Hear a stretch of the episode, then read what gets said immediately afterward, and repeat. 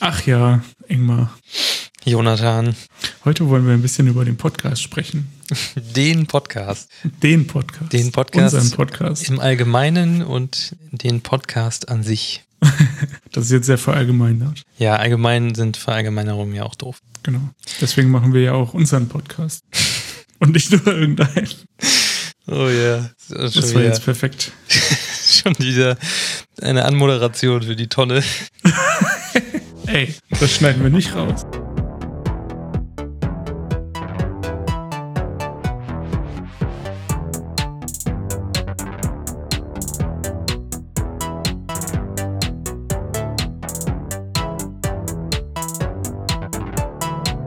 Ja, wir haben uns überlegt, wir ähm, könnten mal erzählen, wie wir diesen Podcast so ähm, ja, betreiben, aufnehmen, produzieren, verbreiten, äh, wie der überhaupt ins Internet kommt und so weiter. Und ähm, da gibt es ja ganz viele verschiedene Aspekte beim Podcasting, was man da so machen kann oder was man auch nicht machen kann oder lassen sollte. Und ja, da wollten wir uns einfach mal in dieser Folge drum kümmern.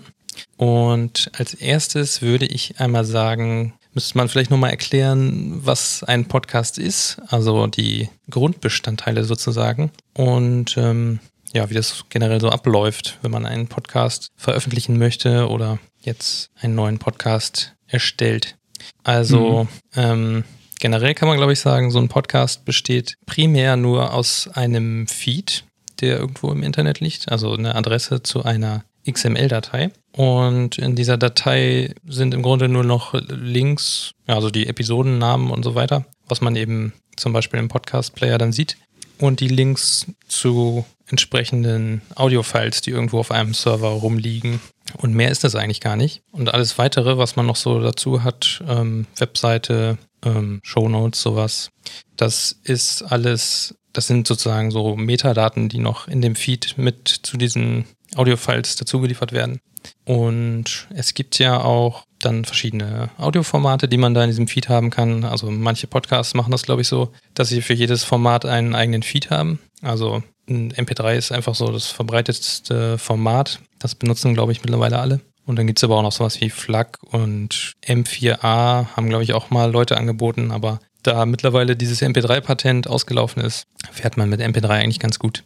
Und ja, also wir haben jetzt auch nur in unserem Feed so ein MP3, also MP3s abgelegt. Ich weiß gar nicht, ob man vielleicht auch mehrere Enclosures da reinpacken kann.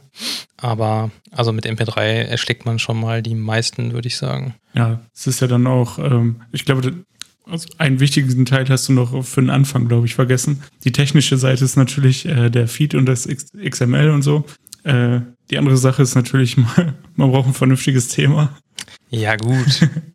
und, und auf jeden Fall viel Durchhaltevermögen. Ja. Weil zumindest was wir ja gelernt haben, ist, dass uns, dass wir extrem wenig Feedback bekommen und wir eigentlich gar nicht wissen, ob die Leute das gut finden, was wir so machen. Äh, also wenn du, weil du gesagt hast, so die rudimentären Dinge, also das ist auf jeden Fall, man darf nicht erwarten, dass die Leute gleich irgendwie voll darauf anspringen und das mega gut finden sofort. Es sei denn, man macht irgendwie den mega besten Podcast auf der Welt und keine Ahnung, trifft ein cooles Thema, was halt super viele Leute interessiert. Hm. Ja, das stimmt natürlich schon. Also die, wenn man jetzt nur so ein Feed hat, wo Links zu MP3s drin sind, ähm, ja, da kommen wir natürlich später auch noch zu. Das bringt einem so jetzt erstmal nichts. Man muss natürlich diesen, diesen Feed muss man natürlich auch noch irgendwo verbreiten und in mhm. die Welt hinaus äh, schieben.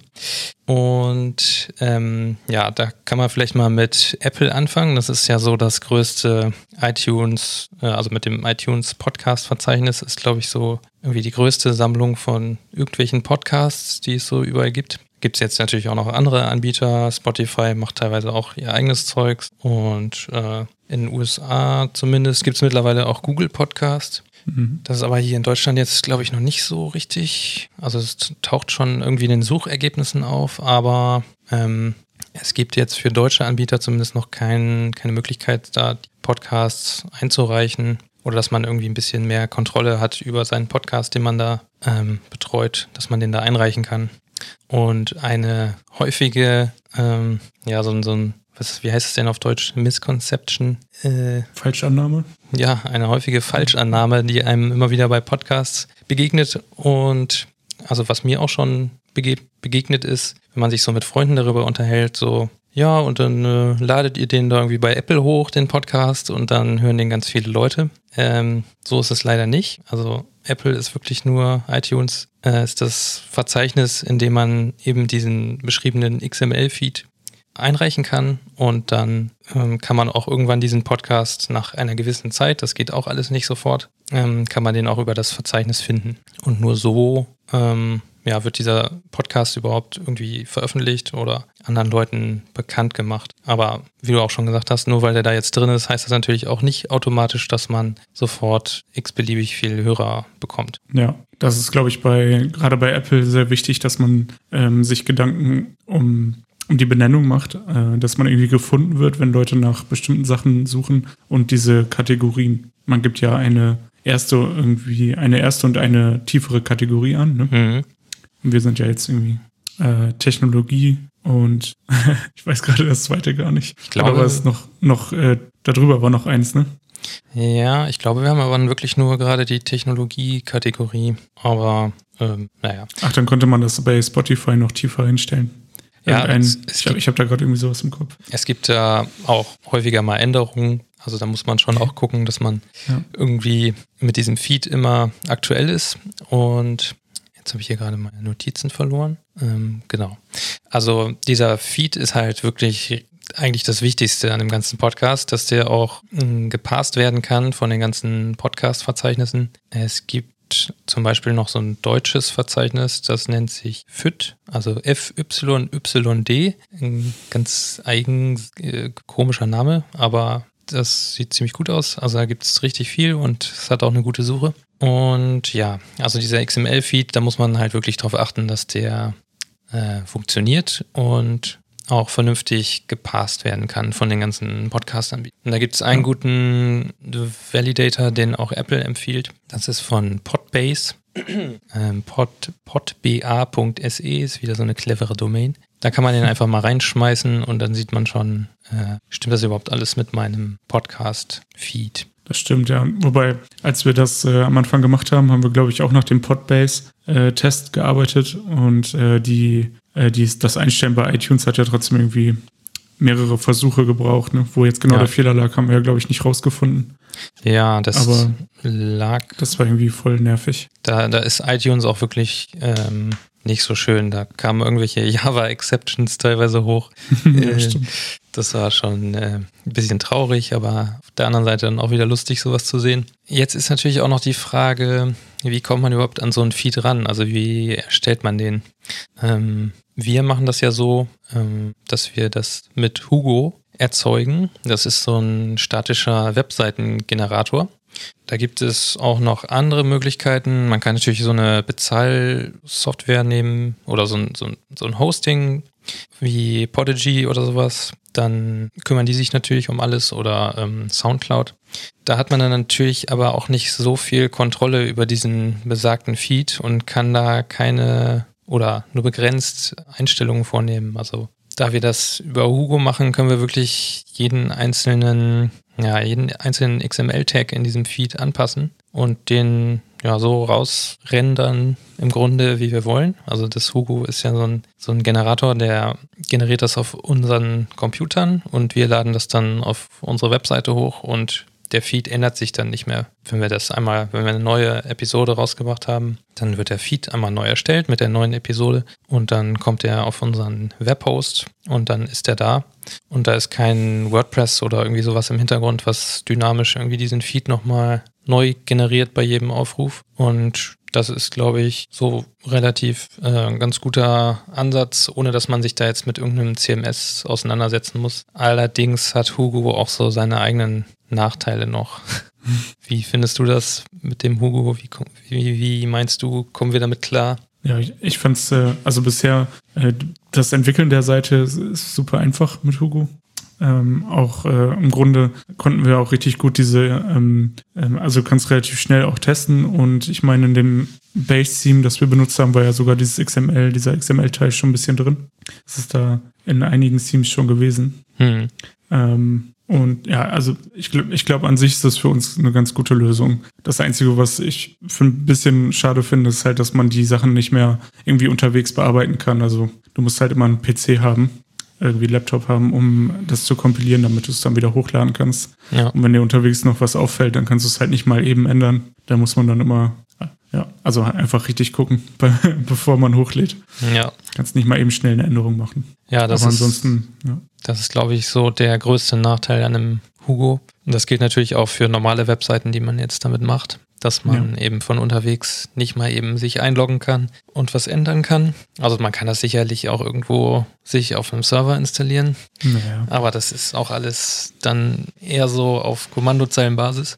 Und ja, Aber das Konzept an sich ist sehr gut, ne, mit dem, mit den Markdown-Files, die man schreibt und äh, wo man dann halt auch die Metatext hinterlegen kann für die einzelnen Sachen. Also unsere, zum Beispiel die Episodennummer und ähm, äh, Datum, Titel, diese ganzen Sachen, die kann man einfach in einer Datei anlegen und ähm, so hat man alles an einem Platz und braucht auch keine Datenbank und so. Also das ist halt auch irgendwie ein Vorteil wieder. Ne? Und man muss sich dann einfach Gedanken machen, was man, was man reinschreibt, um ja, und dann kannst du es halt nicht sofort wieder ändern. Das ist, hat ja auch Vorteile irgendwie, finde ich. Macht man sich vielleicht ein, zwei Gedanken mehr und denkt nicht, ah, das kann ich später noch machen und dann vergisst man es doch wieder. Ja, vor allem, wenn der Feed einmal aktualisiert ist, dann ist es sowieso meistens so, dass die ganzen Podcast-Clients, die ganzen Apps, die gehen einmal raus, gucken sich den Feed an, sehen, dass der Mhm. geändert wurde und holen sich dann die Änderungen.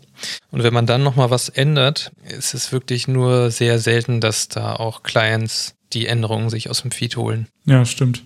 Da hatten wir zu Anfang auch Probleme. Wir haben ja den Feed einmal angepasst, also nachdem wir die erste Folge rausgehauen haben. Und ähm, ein Podcast-Player, den ich jetzt hier benutzt habe, dessen Namen ich gerade vergessen habe, der hat mir den Feed danach nicht mehr aktualisiert, weil wir die geändert haben. Hm. Äh, Beyond Pod hieß der. Okay. Und ähm, also da musste ich den Podcast komplett löschen, also den Feed löschen aus der App und nochmal neu importieren. Und jetzt äh, funktioniert das alles. Aber ich glaube, diese ganzen Player und so, die sind da halt sehr darauf angewiesen, dass sich die URL nicht ändert und auch die, die Schemas innerhalb äh, des Feeds immer gleich sind. Ja. Äh, weil sie wahrscheinlich sonst auf irgendwelche Fehler stoßen beim Ablegen der Daten irgendwo und das dann auch nicht aktualisieren. Ja, äh, also iTunes hat sich, glaube ich, relativ nachhaltig an unserem Feed irgendwie verschluckt. also ich sehe das ja in den, die haben auch so ein Analytics-Portal. Da kannst du dann halt reingucken, wie viele Leute die Folgen hören und alles Mögliche. Also theoretisch. Bei unserem Podcast wird da aber einfach nichts angezeigt. und die erste Folge ist auch doppelt drin. Das habe ich sonst auch noch in keinem Podcast-Client gesehen. Das war sicherlich diese Situation, wo wir den Feed einmal geändert haben. Ja. Da hat sich auch die erste Folge geändert. Irgendwas, äh, also weil wir den ja komplett neu generiert haben, hat sich da die, das Schema geändert. Ja, also wenn man das mit Hugo macht, auf jeden Fall mehrfach checken, ob der Feed wirklich in Ordnung ist, bevor man das Ding irgendwo einreicht, weil sonst kann auch noch ein Jahr später iTunes da nachtragend sich verhalten. Ja. Aber iTunes ist, glaube ich, auch wirklich so ein Spezialfall. Ja, interessant, wie sich das äh, über die Jahre offensichtlich nicht so richtig weiterentwickelt hat. Ja. Ja. alles wird irgendwie smarter, aber diese ganze Podcast-Geschichte ähm, ja, basiert irgendwie noch auf XML und keine Ahnung. Ja, das ist ja so eine, so eine Untergruppe von den RSS-Feeds. Und die sind ja auch schon Ja. relativ alt. Und damals war eben XML irgendwie der neueste heiße Scheiß. Und ja, jetzt haben wir das leider an der Backe. Mittlerweile gibt es ja auch irgendwie JSON-Feeds, was ein bisschen schöner ist. Aber das hat sich auch noch nicht so richtig durchgesetzt. Nee. Ist auch die Frage, wer, also in welchem anderen Kontext äh, benutzt du sonst noch Feeds? Hast du, benutzt du irgendwie sowas noch oder? Ja, ich habe schon noch einen Feedreader laufen auf meinem Smartphone für so ein paar Webseiten. Einfach, ähm, also ich habe es auch eine Zeit lang nur so über Twitter gemacht, dass ich Sachen verfolgt habe. Aber Ah, da laufen ja schon ab und zu mal so Sachen an einem vorbei, die man dann doch lieber hätte direkt lesen wollen. Und auch für die Arbeit habe ich so ähm, mir einen Feedreader eingerichtet mit verschiedenen Feeds von, keine Ahnung, Releases von GitHub und sowas. Dafür ist es eigentlich schon relativ hilfreich. Okay, klingt interessant. also ich habe da sonst überhaupt nichts in diesem Bereich. Ja, es gibt noch relativ Nicht mehr auf jeden Fall. relativ viele Webseiten oder Dienste, die das noch anrichten, anrichten, einrichten und anbieten. Ja. Also deine GitHub Activity, die GitHub Activities zum Beispiel, also die GitHub Startseite, wo du siehst, was deine Follower machen oder Leuten, denen du followst, die kannst du ja auch als Feed reinholen zum Beispiel. Ja, und dann gibt es ja auch noch so Dienste wie IFTTT, wo du das dann noch mit Ja, ja. Push-Benachrichtigungen oder irgendwas verknüpfen kannst. Naja, aber das ist eben auch so der, der Grundmechanismus hinter den ganzen Podcasts, die es so gibt. Genau. Ähm, genau, auf unserem, weil, weil wir ja vielleicht auch mal einfach einen Link zu unserer Webseite verschicken wollen und die Leute nicht immer sofort den Podcast in einen Podcast-Player importieren oder vielleicht sowieso keine Verbindung da, dazu haben, äh, haben wir auf unserer Webseite auch einen Player. Und das ist der Podlove Player, den hast du implementiert, ne? Nee, den habe ich nicht implementiert. Ich habe den nur in, In unsere, unsere Webseite. in unsere Webseite eingebunden, ja. Ja, Ja, das ist ein ganz schöner Player von dem Podlove-Projekt. Die machen auch so, ein, ähm, ja, so eine Erweiterung für WordPress. Das ist dann der Podlove Publisher. Und es gibt noch den Subscribe-Button. Der ist auch ganz nett. Also dem, dem, gibt, dem, meine, dem gibt man auch nur die Feed-URL und dann kümmert dieser Button sich darum, dich durch so ein, ja, wie so ein Wizard durchzuleiten. Ähm, kannst die App auswählen, die du benutzt. Da sind auch, glaube ich, alle Apps drin, die es so gibt. Und dann versucht auf jeden Fall dieser Button, dich auf diesen Podcast zu subscriben, egal auf welcher Plattform du unterwegs bist, egal welche App du benutzt. Ja, und dieser Player ist eben auch, dem gibst du dann immer eine Episode, glaube ich, so ist das. Und den Titel und noch so ein paar Metadaten. Den kann man auch schön äh, anpassen mit eigenen Farben. Also das ist ein relativ flexibles Teil. Und das Ding ist, glaube ich, eine Vue.js Application, die da drin läuft sogar. Mhm. Also ist echt ein ganz gutes Ding, kann ich empfehlen. Und funktioniert auch mit Hugo zusammen. Also das ist dann der Standalone-Player, den wir benutzen. Und bei dem Podlove Publisher ist es dann natürlich so, da ist er, glaube ich, schon bei WordPress dann integriert. Da muss man dann gar nichts mehr machen. ja. So wie das auf der Webseite aussieht, kann man dann halt übers CMS dann die Farben ändern und so ein Krempel. Ja, das, was man so auch dann im Standalone machen kann, kann man dann wahrscheinlich Genau. mit einer Benutzeroberfläche das alles machen. Wobei Ja. die auch so einen Konfigurator, glaube ich, auf der Webseite haben. Da kannst du auch Ah, schon okay. so die Farben auswählen. Also ist echt ein gutes Projekt. Das Podlove-Projekt. Ja. Und wenn man jetzt so über, ja. Und äh, wenn man auf anderen Podcast-Webseiten schaut, dann sieht man den auch sehr häufig. Also das ist auch so ein bisschen dieses, so, ein, so eine Go-To-Library, die einfach fast jeder da benutzt für, Ja. für genau diesen Zweck. Ja, ist dann vielleicht auch ganz gut so ein bisschen Wiedererkennungswert. Also wenn man den sieht, dann Mhm. weiß man, ah, okay, hier ist ein Podcast, den, da hat sich der Podcaster auch Gedanken drüber gemacht, Ja. dass die Leute den auch hören können und alles Mögliche. Ja, und auch ein technischer guter Aspekt davon, äh, wir hatten, vor wir, bevor wir diesen Player hatten, einfach nur ein Audio-Tag im HTML. Und das Problem dabei ist ja, dass äh, da nicht ohne weiteres gestreamt werden kann. Und man ähm, also häufig das ganze Ding erstmal lädt und dann äh, das Buffering manchmal ein bisschen komisch ist und dieser Podlove-Player irgendwie spielt ja das schneller ab. Habe ich auch das Gefühl, also fängt schneller an vor dem Buffern. Ja, okay. Ja, ich benutze den nicht so häufig. Ja, jetzt zwischendurch unterwegs immer mal reingehört, aber Naja, okay. bei anderen. Ähm, ja, dann Eine Sache, braucht man ja für, ja, eine Sache müssten wir, glaube ich, noch zu unserem Hosting erzählen. Wir haben jetzt ähm, als Webhost äh, benutzen wir tatsächlich GitHub Pages. Das ist kostenloser Dienst von GitHub. Da kann man ein, ja, ein GitHub-Repository anlegen und ähm, dann muss man noch ein paar DNS-Einstellungen umbiegen und dann zeigt die Domain auf GitHub und man kann sozusagen eine Webseite aus einem Repository bedienen. Habe ich das richtig zusammengefasst? ja, genau. Also im Grunde haben wir das aktuell so, dass wir den Hugo Source Code in einem Repo haben und dann ein zweites Repo für den kompilierten Source Code. Im Grunde fürs HTML dann, für die statischen Dateien. Und ähm, wir haben uns so ein Deploy-Skript gebastelt, das quasi Hugo ausführt und dann die, ähm, den, den Ordner, der dann entsteht, den quasi Dist-Ordner, der dann einfach in das Webseitenrepo pusht und in dem Moment wird es dann eigentlich auch deployed. Also das ist in der Regel dann zehn Sekunden später ist es dann auf der Webseite. Ja, das geht eigentlich relativ schnell. Der Vorteil ist natürlich, man muss nicht irgendwie mit ähm, FTP irgendwo was hin kopieren oder irgendwas. Also man pusht das wirklich nur zu GitHub und dann ist die Webseite aktualisiert. Ja. Und ähm, ja, also das kann man sich auch, das kann sich jeder angucken. Unsere Repositories dafür sind öffentlich. Die findet man auf github.com slash code and ship. Da sind dann die entsprechenden Repositories angelegt. Und da kann man auch, ja, man kann im Grunde unsere komplette Webseite als äh, ja, Quelle sehen, woraus die so erzeugt wird. Und auch wie wir den Feed zusammenbasteln und wie wir den Podlove-Player einbinden. Das kann man da alles ganz gut nachvollziehen. Aber unsere Audiodateien, die laden wir natürlich nicht zu GitHub hoch. Ähm, könnte man sicherlich auch machen, aber ich glaube, das wäre auch gar nicht so schnell. Also da, da wären die Downloads relativ langsam. Nee. Die Webseite an sich ist auch schon relativ langsam. Ähm, es gibt da ab und zu mal so ein paar Timeouts. Ich habe da mal so einen kleinen Monitor laufen lassen. Es ist nicht so ganz empfehlenswert, das vielleicht auf GitHub Pages zu machen. Wir haben auch schon mal überlegt, das irgendwie umzuziehen. Aber ja, wie man das so kennt, ne? wenn das einmal läuft, dann benutzt man das und alles andere ist Arbeit. und dann Die macht man es doch nicht. Ja. ja.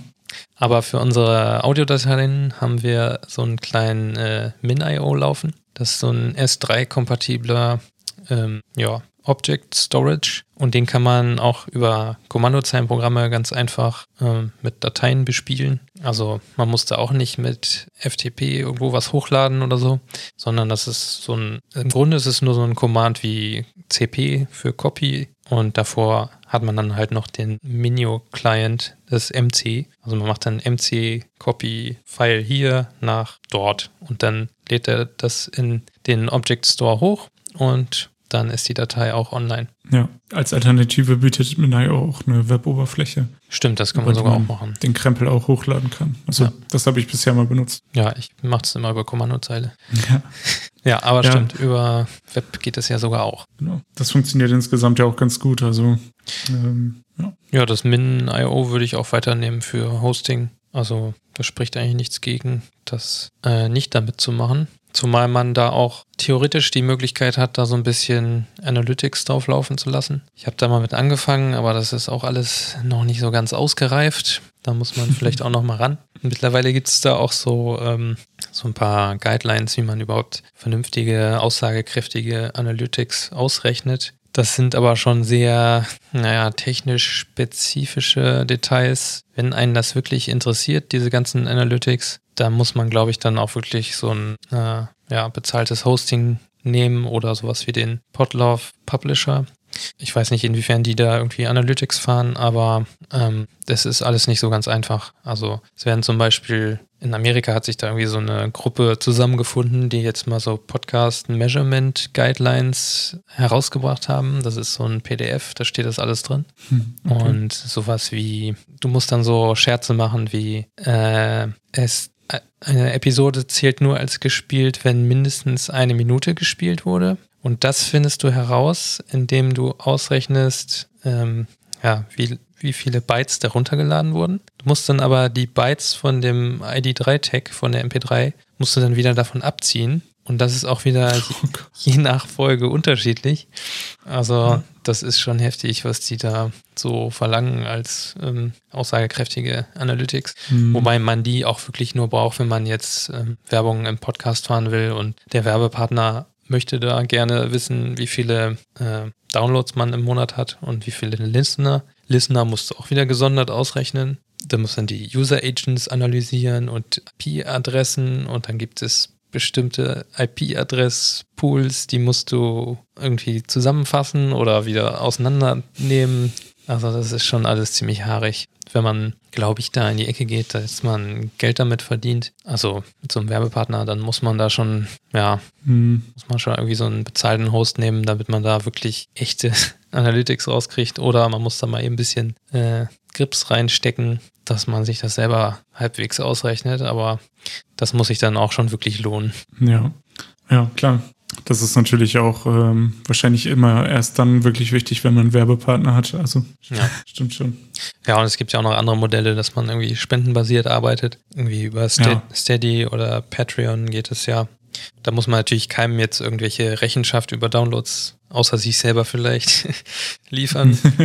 ja. Aber ja, also Geld verdienen ist, glaube ich, sowieso generell nicht so ganz einfach mit so einem Podcast, wenn man das so ein bisschen hobbymäßig nebenbei macht, so wie wir. Das stimmt, leider. ähm, denn, jetzt kommen wir zum nächsten Punkt. Äh, bisher war alles kostenlos, außer die Domain. Stimmt, die kann man ja auch relativ günstig mittlerweile abgreifen, ja. so eine Domain. Ja, theoretisch, äh, wenn du es über GitHub machst, könnt, kannst du ja sogar, ähm, also hier GitHub.io. Wir hätten ja, glaube ich, äh, codeandship.github.io haben können ohne Mehrkosten. Stimmt, ja. Also das ist ja das, auf, äh, auf was standardmäßig diese GitHub-Pages-Seiten ähm, verlinken. Ja, wobei da wird auch jeder, der so ein bisschen was von Branding versteht, wird da dem würden da die Alarmglocken wahrscheinlich angehen und sagen, ja. äh, da steht der GitHub mit in der URL. Ja, aber. Ja, ja. Aber theoretisch. Theoretisch, theoretisch ist es noch bis hierhin kostenlos. Ja. Ähm, aber ähm, wir kommen zum Thema Hardware. ähm, ich finde, ich, ich habe jetzt schon auch ein, zwei Podcasts gehört, wo die Leute tatsächlich einfach nur irgendwie ein MacBook haben und sich in einen Raum setzen und erzählen. Hm. Ähm, auch zu zweit zum Teil. Das hört sich sogar auch ganz okay an. Aber ich glaube, so die richtige Qualität oder auch, ja, es ist ja auch irgendwie was, was dann auch Spaß macht, wenn man sich dann Sachen kauft, speziell dafür, also Mikrofon, Audiointerface. Theoretisch braucht man, also theoretisch braucht man nur Mikrofon, da reicht dann auch eins mit USB. Audiointerface ist, glaube ich, in diesem Fall gar nicht so wichtig. Ja. Ähm, aber wie gesagt, es ist halt irgendwie cool. Das war ja auch so ein leichter Antrieb bei uns, würde ich jetzt mal behaupten, ähm, sich mit diesen Themen einfach insgesamt auch auseinanderzusetzen und einfach dieses Gefühl zu haben, das XLR-Kabel in, in, das Audiointerface zu stecken. Ja. ja, wir sind ja beide so. auch so ein bisschen hobbymäßig musikalisch unterwegs und da ja. ist natürlich auch eine gewisse Affinität zu solchen netten Audio-Devices irgendwie vorhanden. Ja. Hardware-Addict. Ja. Genau. Ähm, ich glaube, wir müssen äh, nicht so richtig über die Preise jetzt reden im Einzelnen, aber äh, man muss sich auf jeden Fall klar machen, dass wenn man was Vernünftiges haben will, man wahrscheinlich mit 50 Euro nicht so weit kommt. Also ähm, ja. Es, es, gibt, es gibt natürlich, es gibt äh, USB-Mikrofone, die ganz okay sind. Zum Beispiel äh, von Sennheiser gibt es das Fox. Und ich glaube, das kostet aktuell nicht so viel. Ich, ich meine 150 oder 180 Euro zuletzt gesehen zu haben. Das benutzen relativ viele sogar, habe ich zumindest so gelesen, als ich ein bisschen recherchiert habe. Hm. Ähm, also auch für viele andere Dinge, damit kann man ähm, halt, das ist einfach, ich glaube, das wird sogar als Podcast-Setup so ein bisschen beworben. Okay. Ähm, aber ähm, ja, wenn man sehr wenig Geld ausgibt, dann hat man halt nicht so, nicht diesen Qualitätssprung. Das ist, glaube ich, das Problem. Ja, und ähm, bei so diesen USB-Mikrofonen ist immer so die Sache, ähm, es gibt ja auch Unterschiede zwischen dynamischen und Kondensatormikrofonen. Mhm. Äh, diese Kondensator, Moment, ich bringe das immer durcheinander, aber ich glaube, die Kondensatormikrofone, die waren das, die sehr empfindlich sind, oder? Genau, ja. Ja. Und ähm, da hat man dann natürlich auch wieder das Problem, also erstmal denkt man ja, okay, so ein besonders empfindliches Mikrofon ist vielleicht äh, erstrebenswert, aber da hat man das Problem, dass man so Raumgeräusche mit aufnimmt und eventuell auch irgendwas von der Straße oder außerhalb der Wohnung, wo man jetzt gerade aufnimmt. Mhm. Und so ein dynamisches Mikrofon ist da schon deutlich besser. Ähm, weiß ich jetzt gar nicht, ob es da USB-Sachen auch gibt, aber zu dem Thema gibt es auch wirklich schon unendlich viele YouTube-Videos und Webseiten und ja, Tests stimmt. und alles. Da kann man auch einfach überhaupt gar keine generelle Empfehlung irgendwie geben. Ich glaube, alles, was Rode herstellt, ist, kann man eigentlich schon empfehlen, aber ist natürlich auch mit einem gewissen Preis erst zu haben. Mhm, ja. Was man auch nicht unterschätzen sollte, sind die Kopfhörer, dass die, also dass die ein bisschen abschirmen, dass man sich selber auch abhört beim Aufnehmen. Weil wenn man sich nicht selber hört, dann kann es passieren, dass man sein eigenes Audio übersteuert oder viel zu leise ist.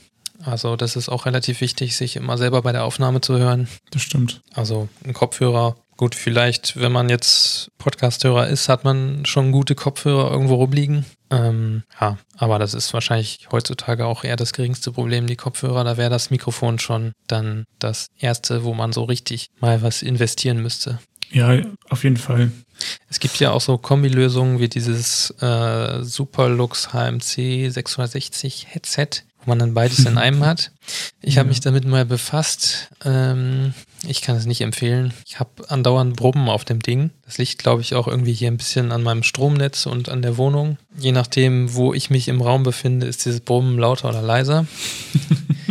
und das ist einfach, also da muss man dann auch schon wieder Audioprofi sein, um das hinterher alles wieder rauszuholen aus der Aufnahme oder das irgendwie wegzuschneiden mit dem Filter mhm. oder was weiß ich.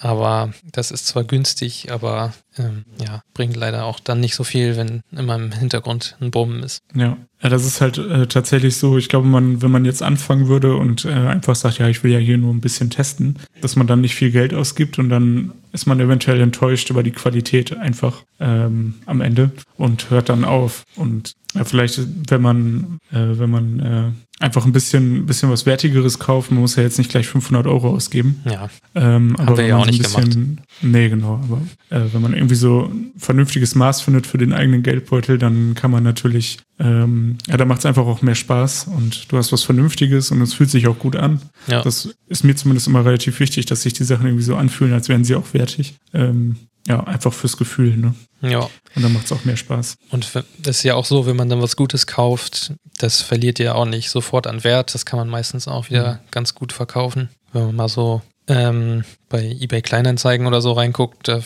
ich jetzt zum Beispiel auch gar nicht so viel gefunden, wo ich jetzt gesagt hätte, oh, das ist ein gutes Angebot. Das war auch immer schon relativ teuer, so dass ich gedacht habe, ja, dann kann ich mir für die 20 Euro mehr auch ein Originales mit Garantie kaufen. Oder was heißt Original? Mhm. Also ein neues mit Garantie. Also der Wertverfall ist da, glaube ich, gar nicht so extrem bei sowas. Ja, das stimmt. Ja. Ähm, aber das beste Mikrofon nützt natürlich nichts, äh, wenn man den Kram nicht aufnehmen kann.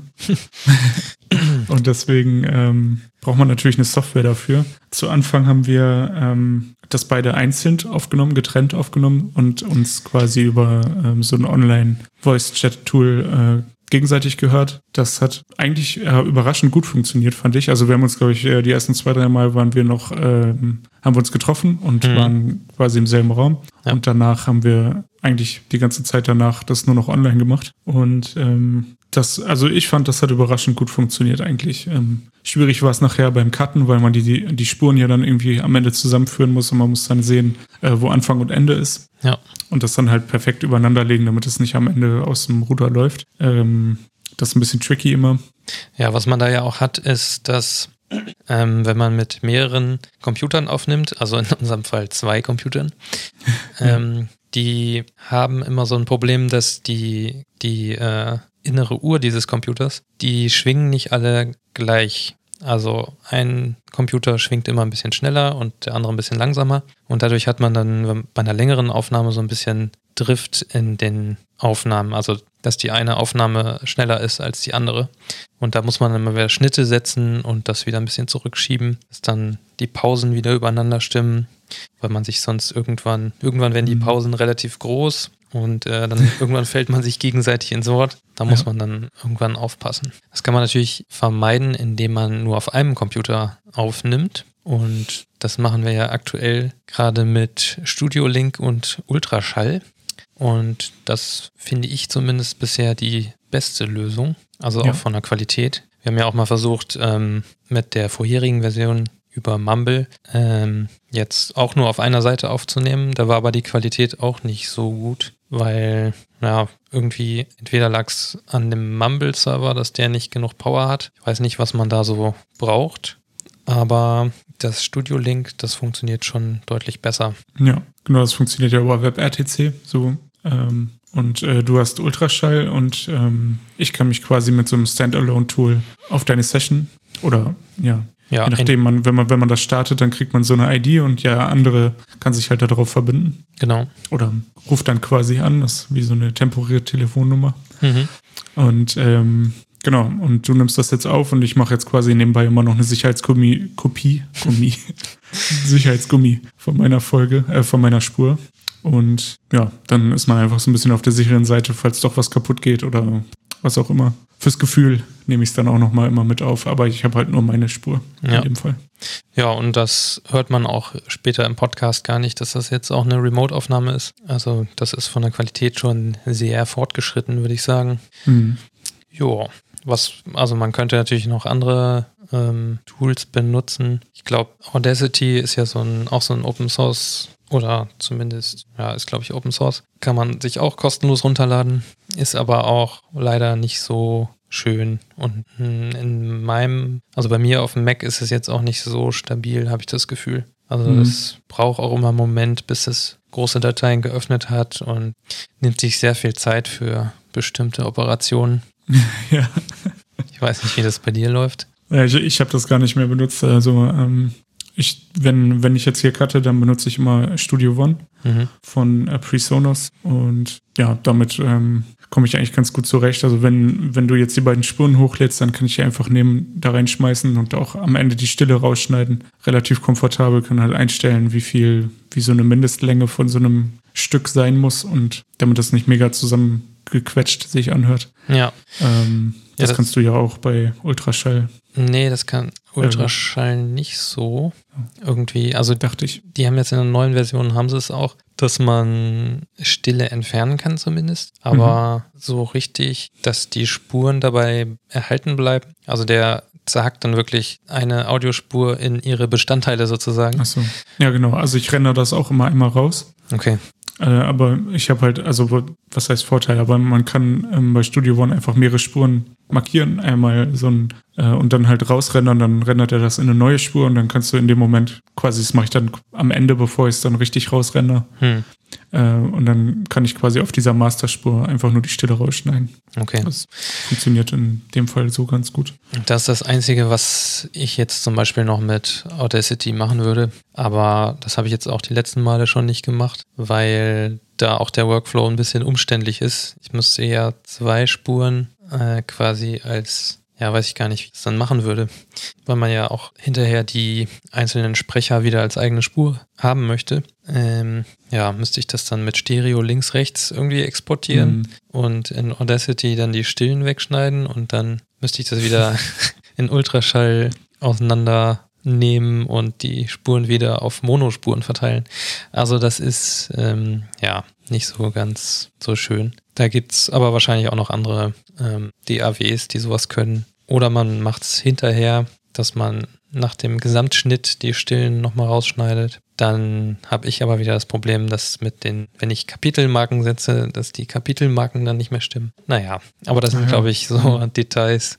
Ähm, da, Na gut, du müsstest die dann nachher einfach setzen nochmal, ne? Also ja, wahrscheinlich schon. neu, äh, neu setzen. Mhm. Weil teilweise bringt das wirklich was. Also wir haben ähm, teilweise Folgen, die dann eine Stunde lang sind und dann steine ich die Stille raus. Und dann ist man bei 45 Minuten oder so. Also das ist schon ein krasser, zum Teil jedenfalls, wenn, ja, Ja, gut, so das sind, Denkpausen oder so, wenn die dann weg sind, das ist schon ein heftiger Unterschied zum Teil. das sind dann aber auch teilweise solche Momente, wo wir irgendwie eine kurze Pause einlegen und dann mal kurz nichts sagen, die man auch so Ja. irgendwie im Schnitt entfernen würde. Ja, ja, stimmt, aber trotzdem. Ja, Also, also wenn man das das automatisiert entfernen kann, ist es natürlich schon noch deutlich einfacher, als das alles per Hand wegzuschnibbeln. auf jeden Fall. Ja, mit GarageBand kann man sowas natürlich auch machen, aber das habe ich, glaube ich, Nee. einmal gemacht und dann habe ich, hab ich mir die Ultraschall-Demo runtergeladen und dann das damit gemacht. Die ja auch quasi unendlich kostenlos ist, ne?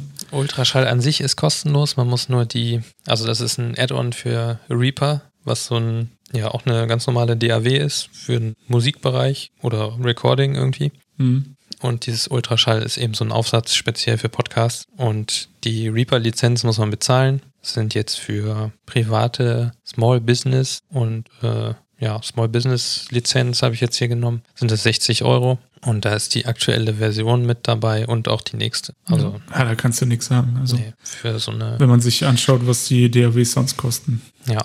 Und Ultraschall, wie gesagt, ist ja an sich auch schon kostenlos. Da ist auch eine super Community dahinter, die da viel Liebe und Zeit reinstecken und das alles Ja. kostenlos machen. Das ist schon echt, echt äh, nett. Auf jeden Fall, genau. Da kann man vielleicht auch nochmal die, direkt die Community erwähnen, die dahinter ist oder wo auch viele sich sammeln, was so das Podcasten angeht. Das ist das Sendegate, sendegate.de. Das ist so ein, ähm, ja, so ein modernes Forum, sag ich mal. Mit, Mhm. ähm, wie heißt die gute Forensoftware? Ist das Discuss?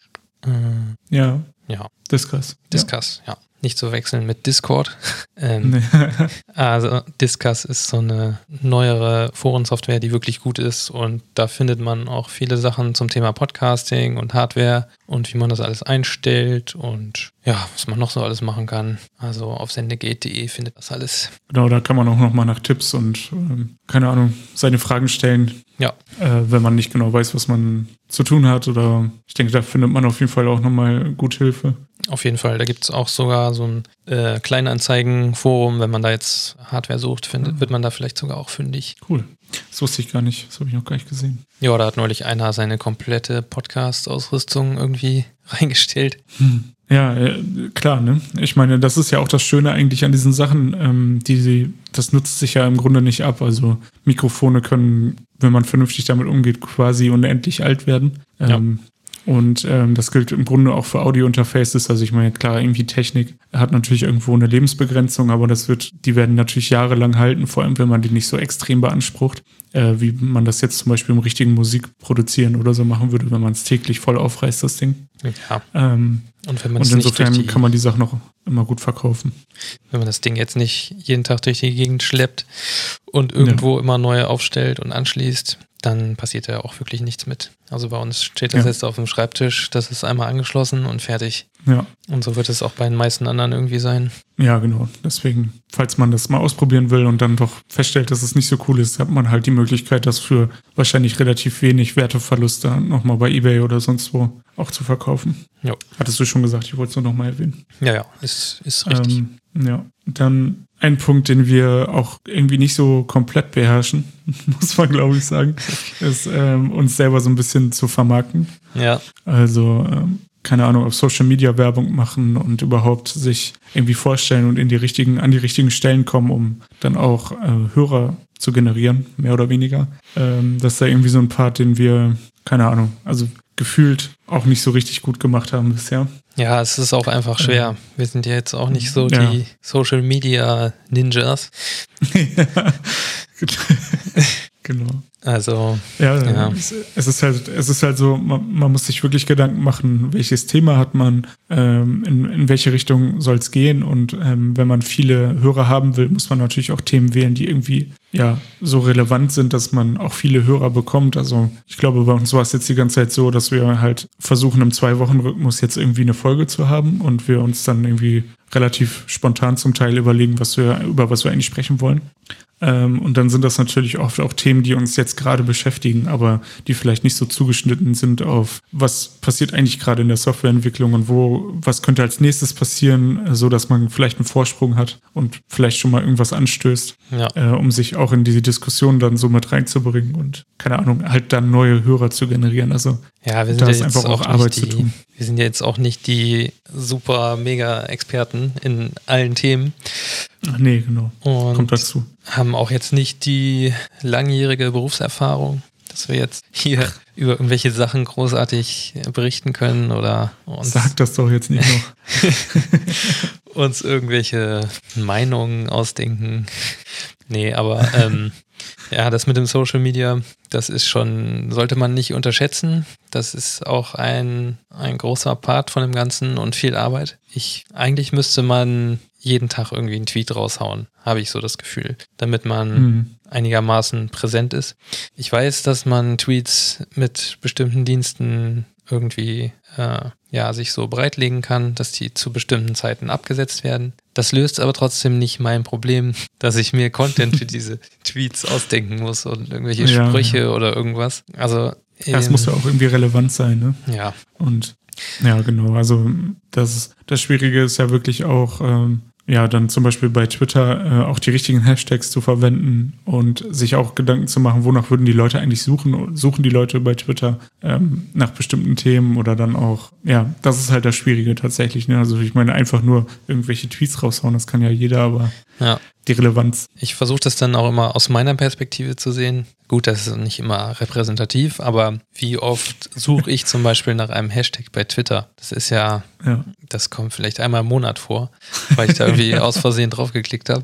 Aber ich gehe ja jetzt nicht aktiv zu Twitter und denke mir, hm, was? Den nee. Podcasts über wie podcaste ich? zum Beispiel. Ja, ja. es ist wäre nicht schlechter, irgendwie so eine Redaktion im Rücken zu haben, die einem da mal so ein paar Sachen raushaut oder irgendjemanden, der dessen Hauptaufgabe ist, das ist, das zu machen. Aber ja, so ist es als einsamer Podcast. Man hat nicht unendliche Ressourcen und man muss alles selber machen. Ja. Aber man muss ja auch sagen, äh, das ist ja so auch schon zeitaufwendig. Also ja, die ähm, Aufnahme an sich, das Schneiden, ja. die Webseite betreuen, sich Themen überlegen, das frisst alles Zeit, das stimmt. Ja, und äh, ja, im Moment äh, mehr oder weniger ähm, ja, es sind ja auch im echten Leben immer mal wieder Dinge, die einen dann vereinen, die, die einen irgendwie einnehmen und ähm, ja, trotzdem will man diese, diesen, so einen Rhythmus irgendwie am Laufen halten. Und äh, da muss man sich nebenbei noch irgendwas überlegen. Also das sind halt einfach Themen, die dazukommen. Ich glaube, ähm, das ist jetzt gar kein irgendwie Meckern oder so, kein, äh, wir wollen jetzt hier nicht äh, kein Mitleid erzeugen, mhm. sondern es geht ja irgendwie darum, äh, auch zu erzählen, was vielleicht so die Schwierigkeiten sind oder die Challenges, dass man abends irgendwie eigentlich keinen Bock mehr hat, um 19 Uhr sich noch hinzusetzen und anderthalb Stunden mit Ingmar zu quatschen, aber. Ja, hör mal auf, ey. oder, keine Ahnung, sich noch irgendwie ein Thema zu überlegen oder auch nur einen Artikel zu lesen über das Thema, das ist dann auch schon oft anstrengend. Finde ich zumindest, ähm, ja. wenn man jetzt nicht mega drin steckt. Und, Aber ja, was da auf jeden Fall halt hilft, so. ist diese, äh, dieser Rhythmus, den wir auch versuchen durchzuziehen, dass wir ja. alle zwei Wochen was machen. Und dann kommt ja auch die anderen zwei Wochen, kommt ja mal die Veröffentlichung von dem Podcast. Ähm, ja, so haben wir uns das zumindest bereitgelegt, dass wir auch so ein bisschen Zeit zwischen den Episoden haben und die Aufgaben so ein bisschen verteilt sind. Also eine Woche aufnehmen und die andere ist dann veröffentlichen und nachbearbeiten. Ja, Theoretisch hätte man halt so auch Zeit, sich eine Woche lang vorzubereiten. Aber ehrlich gesagt hat es bei mir noch nie funktioniert. Also nee. wir haben manchmal Themen, ähm, mit denen ich mich jetzt gerade irgendwie aktiv auch während der Arbeit beschäftige. Dann ist es natürlich mega cool, weil du ähm, auch weißt, worüber du reden kannst und dich halt nicht aktiv vorbereiten musst. Aber manchmal haben wir ein Thema, was nur einer kann oder wo nur einer ähm, ja, minimal Ideen hat oder so. Dann ist es natürlich schon wichtig, sich auch vorzubereiten und sich Gedanken zu machen, was kann ich eigentlich dazu beitragen, wenn der andere schon was weiß, so welche Themengebiete passen dann irgendwie noch dazu zu denen ich noch was sagen kann. Das mhm. sind ja schon auch Dinge, ähm, also die, mit denen ich mich dann auch irgendwie in der Woche beschäftige, aber ich schaffe es selten, mich tatsächlich am, wenn wir montags äh, die Aufnahme haben, mich in der Woche davor sozusagen ernsthaft mit diesen Themen zu beschäftigen, sondern meistens ist es dann sonntags abends oder irgendwie, irgendwie halt sonntags. Also selten, dass ich es in der Woche schaffe, mich hinzusetzen und zu sagen, okay, das ist unser Thema. Worum geht's? Das ist ja auch schon so, dass wir ähm, nicht immer so einen Ablaufplan haben. Und um nicht zu sagen die.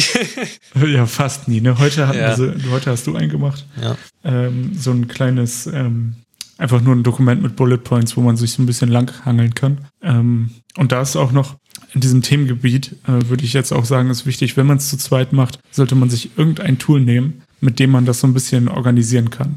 Also wir haben am Anfang Google Drive benutzt, das war so semi, ja. fand ich zumindest, weil es nicht so sortiert ist irgendwie. Man kann zwar Ordner anlegen und Dateien in die Ordner packen, aber irgendwie ist das so, ah, es macht irgendwie keinen Spaß. Und ähm, seit kurzem benutzen wir jetzt Basecamp, äh, weil die, weil man dort drei Projekte kostenlos anlegen kann. Und ähm, da seitdem finde ich, hat man ein bisschen mehr Ordnung drin. Also man kann da ja, Termine festlegen und ja, irgendwie hat man halt so einen Platz, wo man so ein bisschen, ich sag jetzt mal, Projektmanagement machen kann. Und das ja. ist, glaube ich, wichtig. Das ist wirklich nicht schlecht. Also da Basecamp, würde ich sagen, funktioniert für einen Podcast richtig gut, wenn man so einen integrierten Kalender auch hat. Klar, man hat da auch irgendwie Funktionen, die man jetzt nicht unbedingt benutzt, wie diesen Chat, weil irgendwie jede Plattform mittlerweile einen Chat hat. Aber ja, und wir haben noch einen eigenen gehostet. Ja. Wir haben es ja. Warum nicht? Und Aber ähm, was ich ganz gut finde, ist, dass man eben solche Dokumente anlegen kann und man kann auch unter den Dokumenten dann noch so ein, ähm, äh, ja, eine Diskussion führen. Und dann habe ich noch so eine Frage eingerichtet, die einmal in der Woche kommt. Hast du Ideen für neue Themen für den Podcast? Da kann man dann so Themen sammeln. Das ist schon irgendwie ganz gut. Auf jeden Fall. Und das hilft einem halt einfach, auch Themen zu organisieren. Dann kannst du einfach mal für Folge X vielleicht mal was vorschlagen ähm, und man muss nicht immer direkt miteinander kommunizieren, sondern man kann seine Ideen unabhängig von dem anderen einfach auch mal irgendwo hinschreiben. Das geht alles auch mit Google Drive, das ist gar keine Frage, aber irgendwie ist es halt ordentlich und sortiert. Ähm, ich glaube, auf jeden Fall für uns ist das eine gute Sache. Das muss ja nicht für jeden passen. Ja, das stimmt. Also Google Drive war, glaube ich, für uns ein bisschen zu lose. Also da war nicht genug äh, äußere Struktur drin. Also ja, man kann da in ein Dokument kann man einfach so alles reinschreiben. Und ähm, klar kann man da auch Kommentare irgendwie zu bestimmten Sachen abgeben, aber irgendwie ist es bei Basecamp ein bisschen übersichtlicher alles. Da hat man dann eine Kommentarspalte, da sind dann alle Kommentare drin und du musst nicht irgendwie im Dokument einen Bereich äh, markieren und dann dazu einen Kommentar abgeben und dann kommentiert der andere beim anderen Bereich wieder. Also Ja. Ja, ich glaube sogar auch, äh, selbst wenn man alleine ist, dann macht es sogar auch Sinn, sich irgendwie so ein Tool zu nehmen, um einfach nur eine Struktur reinzubringen. Weil ähm, gerade wenn man so einen Rhythmus einhalten will, ist es einfach wichtig, auch eine bestimmte Struktur sich aufrechtzuerhalten, um nicht irgendwie dann an Tag X, wenn man dann aufnehmen will, da zu sitzen und zu denken, ach scheiße, was rede ich denn jetzt? So, ich habe jetzt irgendwie die Woche war voll stressig, ich habe mir kein Thema überlegt und dann sitzt du da und denkst so, oh Mann, kacke, Ja, das kann einfach nicht wo habe ich meinen. Zettel mit den Ideen? Hm. Raschel, raschel. Doch hier irgendwo eine Notiz geschrieben. Genau. Auf jeden Fall. Ja, was ich auch noch ein schwieriges Thema finde, sind äh, Gäste.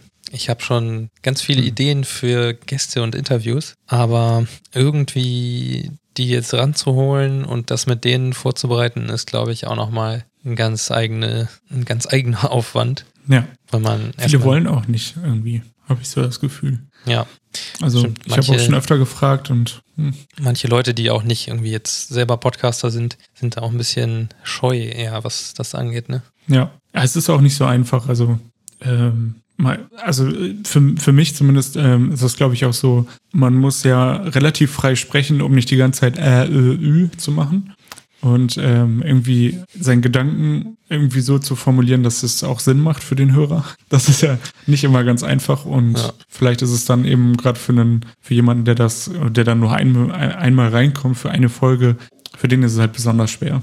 Und der hat dann da auch Respekt vor, weil die anderen oder wir in dem Fall haben jetzt irgendwie schon 20 Folgen gemacht und äh, sind immer noch ein bisschen am Rumirren und ähn und Machen zu viele Pausen. Ja. ja, und da macht man sich, glaube ich, schon Sorgen, aber am Ende ist es ja zum Glück nicht live und ähm, man kann alles schneiden.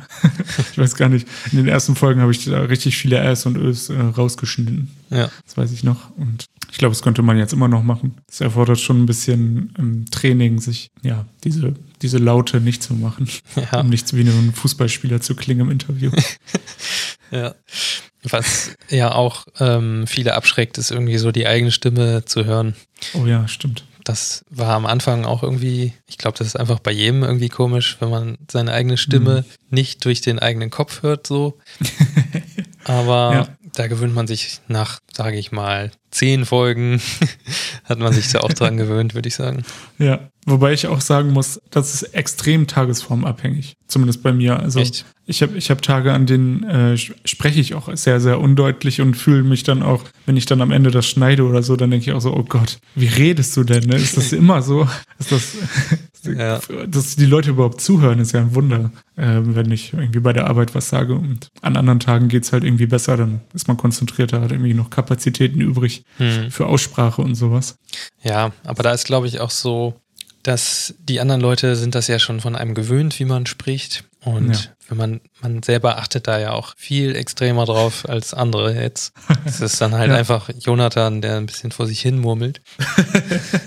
Und Ingmar sowieso. Ich nehme ja gerade auch so ein bisschen äh, Screencasts für die Arbeit auf. Und Mhm. da, die muss ich natürlich auch noch mal ein bisschen schneiden und nachbearbeiten. Und da denke ich auch manchmal, ey, was ist denn das für ein langweiliger Macker, der da die Zeit redet.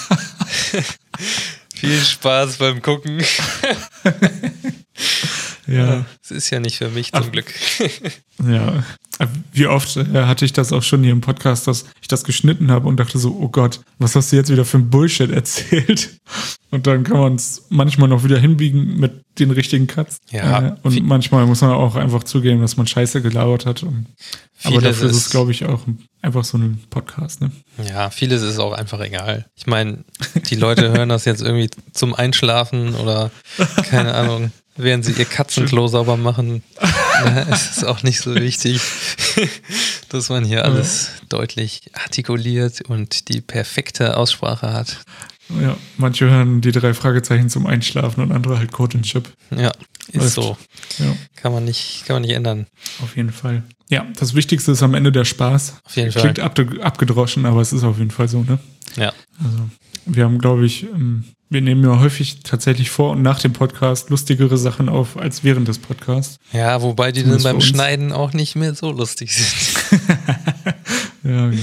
Sonst hättet ihr die auch schon mal gehört. Naja, v- vielleicht reicht es irgendwann für eine halbwegs interessante äh, Comedy-Post-Show, aber das Ja. dauert, glaube ich, noch ein bisschen. Vielleicht sollten wir das mal mit Facecamp, äh, Facecamp, Facecam zusammenschneiden so. und dann unsere Reaktion darauf filmen. Wäre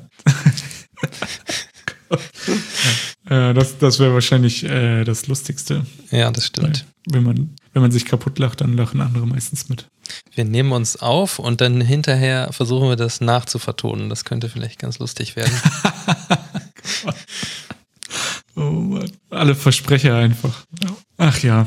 Ähm, ja, ich glaube, dann sind wir so am Ende unserer Wie machen, wie machen wir einen Podcast-Folge. ja. Ähm, ja, vielen Dank fürs Zuhören. Ja, wir hoffen, wir konnten euch einen einigermaßen äh, interessanten Überblick über das ganze Thema geben. Ähm, unser Setup ist da jetzt ja auch ein bisschen speziell und ein bisschen selber zusammengeklöppelt alles. Aber vielleicht reichen ja ein paar Aspekte, um da ein bisschen Inspiration für einen Teil zu geben. Jetzt zum Beispiel die Webseite mit Hugo zu machen oder auch eben nicht, weil ihr mit den genannten Nachteilen nicht leben könnt. Und ja, dann verabschieden wir uns und bedanken uns fürs Zuhören und bis zum nächsten Mal. Bis zum nächsten Mal. Macht's gut. Tschüss. Ciao.